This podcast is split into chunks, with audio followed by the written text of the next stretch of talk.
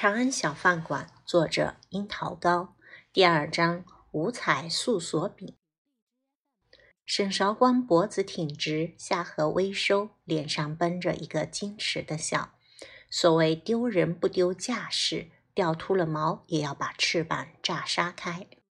知客为其气势所惑，犹豫了一下，到底带他去见主持。主持五六十岁，团团面孔，一脸和尚。沈，莫非是落下沈氏的淑女？沈韶光感慨一笑，轻声道：“汝莫先祖，不提也罢。”那便是了。主持点头，怪道如此气韵高华，赞人气韵与本朝体面人，大约相当于后世淘宝五星好评，都是顺手的人情。沈韶光一笑，也便收下了。主持也确实是个好说话的。关于沈韶光借宿的问题，一口答应下来。虽主持不以为意，但沈韶光坚持要按挂单的钱数付给安里三个月房租。师太好意收留，但而不能不知礼。师太笑道：“既小娘子坚持君子之交，那便这样吧。”沈韶光颇有点不好意思，自己这哪里是君子之交，分明是小人之心。人家好意收留自己，却防着人家变卦。但租总比借让人安心些啊。碰巧庵里没有别的借住香客，也没有挂单女尼，或许也有沈和气韵高华的关系。沈韶光分了两间很不错的正屋长房。又宽敞又明亮。为表示感谢，沈韶光亲自做了一碗五彩锁饼送去给主持师太。其实这锁饼没什么太可称道的，就是麻烦。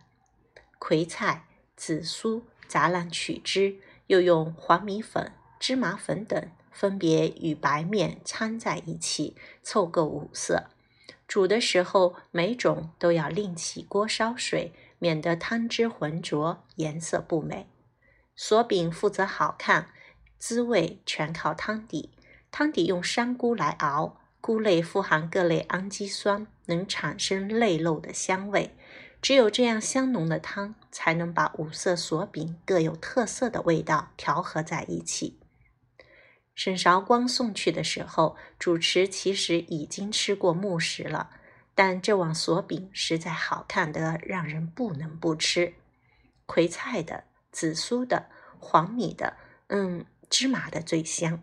主持长了一很灵的一条舌头，看主持把一碗锁饼都吃了下去，旁边的亲传弟子静清抿抿嘴，今日才说要节食以养生的师傅的话，真不能信啊。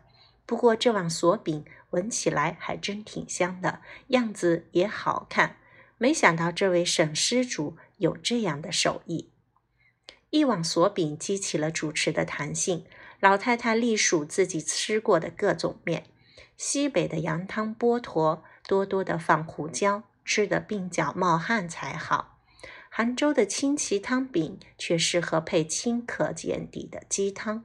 和硕的酱肉锁饼最好用雀肉炸酱，佐以青瓜丝圆水末。我们长安的忍桃还是配虾子或桂鱼最清爽。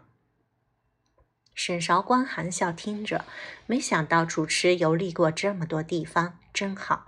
关键是老太太吃肉啊，那是不是意味着在这里住着不用结荤腥？为了哄老太太高兴，沈韶光顺着他的话鬼扯：“师太适才所言极是，饮食美否因时而异，因地而异，因人而异。沈韶光做饭的功夫只能算三流，评论却是看家本事。”当下笑道：“腊月吃冷桃，再美也少些爽快，此因时而异也。杭州吃羊肉胡椒剥驼。”未免太过浓重。西北吃清奇汤饼，则稍些寡淡，此因地而异也。士大夫吃冷桃配桂鱼，才觉清爽；普通百姓恐怕还是觉得屎漏卤。尤其是五花三层的屎漏，才够香够味道，此因人而异也。几句话便拔高到了理论高度。主持师太抚掌大笑：“妙哉！再没有说得这般透彻的了。我们今天所言，足够写一部丙经。”沈韶关凑去：“饮食经非师太这样踏千山万水、凭百样甘苦者不可著。若写丙经，而愿为师太铺纸磨墨。”然后又加拍一句：“陆处士已有茶经。”若师太再著丙经，这实在是好食饮之人的幸事。听沈韶光把自己与陆羽相提并论，师太笑得越发欢畅了。这孩子真会说话。主持刚才说丙经，不过随口一提，这会子被撺掇的，倒真起了几分这样的红尘俗趣。要不就写写看。不然，真辜负了那些走过的山水，吃过的美味。近亲半无奈半纵容的一笑。师傅没别的喜好，就好口吃的。奈何就像师傅说的，弟子们都没长这条慧根。这会子终于遇见知音了。沈韶光回去不久，近亲便带着那八字梅之客晋祠，每人捧着一盆花送了过来，一盆牡丹，一盆茉莉，都开得正好。近亲笑道：“师傅找我等给施主送两盆花，添些香气。”沈韶光晓得这是那碗面的黄礼，帮连忙表示感谢，又送了几句客套，方送二女出去。狮子，这沈娘子即便出生落下沈氏，想来也是沈氏中的枯枝，没落得不像样子了。主持为何如此礼遇？晋祠看沈韶光屋里实在解素的厉害，又连个奴婢都没有，可见是真穷的。不好说，师傅嘴馋，全是一碗面结下的缘分。近亲只得托辞师傅慈悲。晋祠颇不以为然地摇摇头，有个好姓氏，还真是好。既在这重贤坊光明庵里安顿下来，沈韶光便开始着手自己的餐饮从业大计。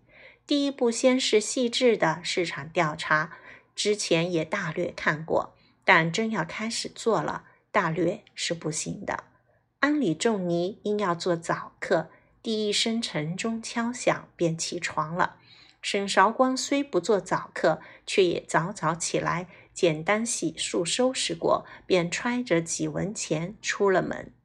到底还早，街上没什么人，只三两家食店开了门，老远就能看到烤芝麻糊饼的炉火光，闻到芝麻香气。烤糊饼的是个浓眉大眼的年轻后生。不知道是几点起床的，已经烤出了两炉饼，放在竹筐里，用小薄被盖着。见沈韶光面生，又是个年轻小娘子，这个时辰来买饼，不免诧异的多看了两眼。沈韶光挑眉，卖饼的后生耳朵有点发红，赶忙在围裙上擦擦手，从筐里拿出一个饼递给他。沈韶光趁热啃一口，皮酥飘软，放了椒盐，还挺好吃。这样一个饼只卖三文，还真就赚个辛苦钱。不远处又有一个卖薄托的，已经烧开了水，预备着。